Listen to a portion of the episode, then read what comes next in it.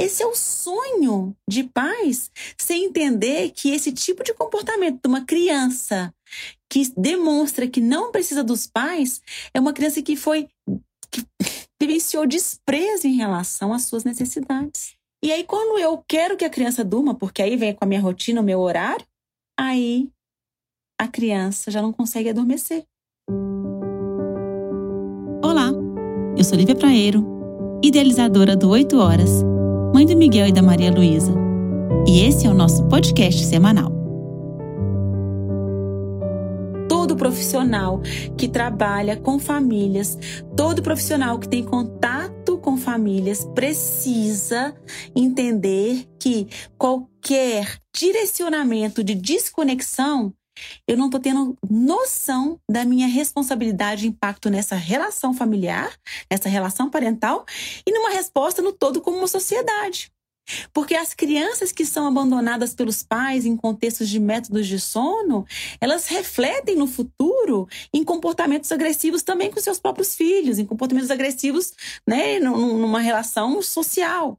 Então a gente não tem esse olhar a longo prazo a gente, na verdade, está sendo assim, simplesmente tá, tá com um olhar extremamente fechado para aquela realidade ali do sono, só olhando para a criança, tentando consertar a criança, tentando desmerecer né, a criança e as suas necessidades, desconsiderar a criança e suas necessidades, acreditando que não atendendo a criança, ignorando essa necessidade de, de proximidade e de estar perto da mãe, de conexão, de proteção, eu ignorando isso aqui, com um olhar a curto prazo, pensando nessa criança dormir mais, né? Dormir sem minha presença, dormir é, sem amamentar, dormir sozinho. Gente, o que a nossa sociedade espera de uma criança dormindo sozinha?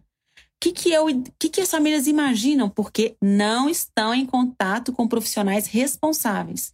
Acreditam que uma criança ela é capaz de ser colocada para dormir.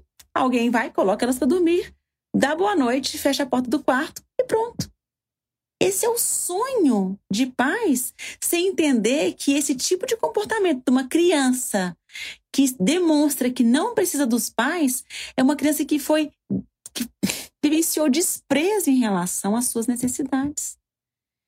E se eu, como criança, aceito que eu não vou ter o apoio, corregulação, ninguém vai me apoiar aqui, me ajudar no relaxamento, ninguém vai estar aqui me conduzindo, porque o momento, momento do sono, gente, é um momento de paz, é um momento de harmonia, é um momento de entrega.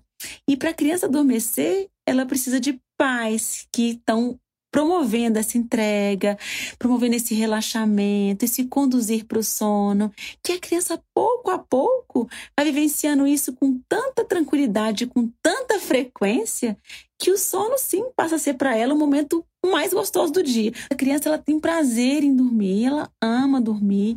Dormir não, não é um problema, né? Assim como ela tem fome, assim como ela tem necessidade de brincar, necessidades motoras, né? É, é natural. E a nossa sociedade, gente, uma sociedade direcionada pelo autoritarismo que espera, né, crianças adultizadas, que promove crianças adultizadas. Ou seja, a gente espera por um desconhecimento profundo de infância e desenvolvimento é, neurocortical, a gente espera que uma criança não precise de companhia, não precise de, de, de proteção para adormecer. Então, o que, que a gente faz? A gente vai em busca de um comportamento que nem é esperado para a idade. E como tanto não é esperado para a idade, que para aquilo acontecer, um profissional entra e fala para abandonar.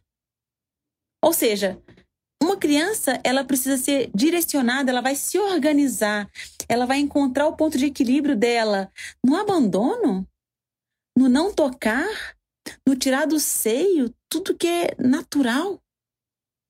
E outra, há quanto tempo a nossa sociedade está promovendo esse lugar de quartinho de criança, de um ambiente dela, de estar sozinha? Há quanto tempo, gente? Nossos avós, eles tinham um quartinho só para eles? Os nossos pais tiveram um quartinho só para eles? Ou isso é uma situação de privilégio de poucos privilegiados nesse país que podem né, ter uma casa com um layout que separe um quartinho para aquela criança, onde o casal é colocado num lugar tão tão mais importante do que uma criança, né? Então, o casal tá aqui junto nesse quarto e a criança sozinha aqui, que é um olhar da, do autoritarismo para a criança. Que no autoritarismo, autoritarismo, gente, a criança ela não tem necessidade. E criança não tem querer, criança não tem que saber, criança não tem que dar opinião, né? Então, esse olhar, né, para esse desvalorizar da criança, está sendo trazido para a gente de uma forma eh, como se fosse uma coisa tão natural que a gente passa nem, nem a nem avaliar aquilo que a gente até tem como verdade sem entender por que, que eu tenho isso como uma verdade. Que criança não tem necessidades, que criança não tem querer. Por que, que eu estou nesse replicar? Então, gente, a gente tem que começar a voltar um pouquinho atrás, entender essas crenças que a gente vai trazendo e que às vezes a gente acessa profissionais que reforçam isso, sem perceber que todo comportamento da criança é uma comunicação. Gente, não existe luta contra o sono. O que, que existe? Existe uma criança que não está sendo observada, e isso não é uma crítica, isso aqui não é para a gente gerar culpa, é só para a gente começar a pensar juntos. Toda criança precisa comer, precisa dormir, precisa brincar, precisa de proteção, precisa de contato, tá? Essas são as necessidades básicas, vitais para uma criança. E aí, para um bebê, para uma criança, tá? Aqui eu não quero que a gente nem se prenda à idade, porque realmente não tem a ver com a idade, tem a ver com necessidades infantis. E aí, quando esse bebê, essa criança, esse bebê tem essas necessidades, e às vezes nós pais estamos tão desconectados, conhecendo tão pouco sobre, sobre infância, que a gente não percebe nem que a gente não está promovendo. Então, na verdade, eu chego a nem perceber quais são os sinais de sono do meu filho. Na verdade, eu percebo que os sinais de sono dele, quando eu percebo, quando eu observo que aquilo é o sinal de sono, já até passou da hora, né? Eu espero uma criança irritada, gritando, nervosa, chorando, enfim. É, é a maneira como eu observo que ele está com sono. Coloco ele para dormir, a criança está agitada, agitada, não se entrega, né? Eu vejo que ela quer dormir, mas não dorme. Quando é que a gente, nós adultos, tá? a gente não quer dormir, a gente está numa reunião importantíssima, morrendo de sono, que a gente consegue segurar o nosso sono. Existe essa possibilidade? Não existe essa possibilidade, gente. A gente não segura sono. A gente até desejaria segurar sono em momentos importantes. Sono não é algo que a gente luta, né? Que a gente consegue vencer, porque a gente tem ali uma substância química que chama adenosina, que ela, ela, ela traz essa, essa, essa sonolência para a gente, né? Que é esse ativar dessa entrega e que gente, é impossível lutar contra ela. O café entra como, como ali, como um protagonista aí, porque o café ele, ele encaixa exatamente ali essas conexões da adenosina e impede que ela seja, que ela, ela influencie, né, o nosso organismo, o nosso, nosso cérebro, no caso, né, para adormecer. Então, o café vem, vem aí como até tentando proteger essa adenosina, mas ela tá no bebê, ela tá na criança, ela é natural e promove o sono. A adenosina também é responsável pelas sonecas. Então, quando vem essa substância no nosso organismo para promover o sono, o que eu preciso é de um ambiente né, propício para o sono. O que eu preciso é de paz no questão da criança, independente da idade, tá? Posso falar até de crianças maiores, tá, gente? Maiores, eu digo meus filhos de 5, 6, de 4, 5 anos, crianças de 7, 8, enfim, onde a família está muito atenta aos sinais de sono e promove um ambiente de sono. Porque muitas das vezes a gente quer que a criança responda às nossas, à nossa rotina. Então eu, Lívia, tenho uma rotina, tá? E vamos dizer que a minha rotina Agora a gente está na pandemia, né? Mas vamos dizer que a minha rotina é chegar 8 horas da noite em casa. 8 horas da noite já é muito tarde para uma criança. O cortisol já entrou em ação, porque a melatonina, o corpo estava lá se preparando para adormecer no pôr do sol que é quando começa a se preparar para adormecer. Nesse pôr do sol, meu organismo está se preparando, se organizando, mas a criança ainda está na casa dos avós, a criança ainda está na escola, está fazendo futebol, está fazendo aula de balé, não sei o quê. Aí a família chega tarde em casa e quando essa família vai, chega em casa, tem, tem jantar, tem banho, e, enfim.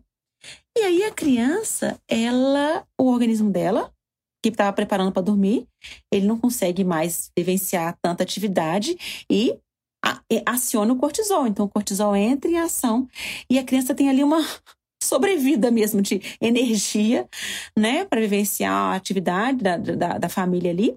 E aí, o cortisol, o efeito colateral do cortisol é demorar a dormir, porque com o cortisol eu não tenho adenosina, né? Ele impede ali a adenosina, ele interrompe. Ah, ele interrompe a adenosina, na verdade, ele interrompe a melatonina, enfim. Então, quando eu estou com cortisol alto, eu não consigo adormecer, porque meu, o meu organismo, para adormecer, ele precisa da adenosina estar tá lá em cima. Tem o ritmo circadiano também, que tem toda a meostase preparando ali para esse sono. E aí tem a melatonina, né? Já dentro do nosso organismo está sendo produzida pela glândula pineal. E quando eu não coloco essa criança para dormir, não preparo o ambiente para ela dormir e tal, o cortisol entra em ação. E se o cortisol entra em ação, todo esse organismo preparando para adormecer é interrompido. E aí, quando eu quero que a criança durma, porque aí vem com a minha rotina, o meu horário, aí a criança já não consegue adormecer. Gostou do que ouviu aqui? Então compartilhe. Quer mais informações? Entre no nosso site 8horas.com.br, no nosso Instagram, arroba 8horas, underline, e se você quiser aprofundar seu conhecimento em sono e parentalidade, adquira o nosso podcast fechado. Um grande beijo e até mais!